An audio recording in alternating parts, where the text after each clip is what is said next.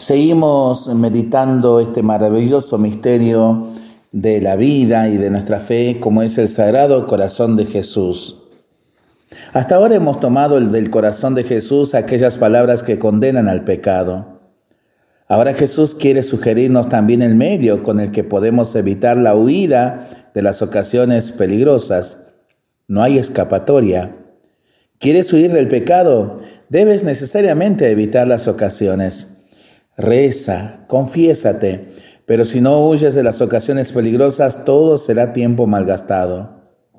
¿Cuáles son las compañías que frecuentas?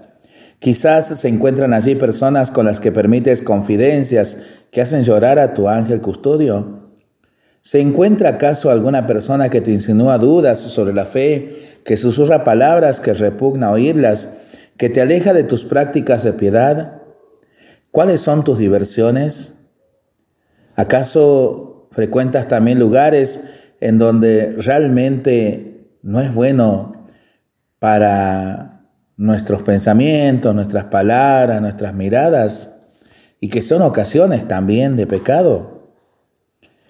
Los apóstoles se acercaron un día a Jesús y le dijeron, Maestro, enséñanos a orar como Juan enseñó a sus discípulos. Y Jesús siempre bueno respondió, cuando oren, háganlo así. Padre nuestro que estás en el cielo. Y les enseñó la estupenda oración del Padre nuestro. ¿Sabes por qué Jesús quiere que oremos al Padre para no dejarnos caer en la tentación? Porque Él sabía que el demonio nos tentaría siempre y quería que nosotros pidiésemos la ayuda celestial para no sucumbir a la tentación. Él mismo permitió que el demonio le tentase para darnos ejemplo. Sagrado Corazón de Jesús, libéranos de todas las ocasiones próximas de pecado y ayúdanos a evitar caer en la tentación. Sagrado Corazón de Jesús, en vos confío. Dulce Corazón de María, sed la salvación del alma mía.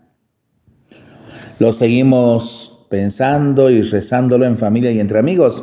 Mientras lo hacemos, pedimos al Señor su bendición le seguimos pidiendo por nuestras intenciones y nosotros responsablemente nos cuidamos y nos comprometemos a ser verdaderos instrumentos de paz.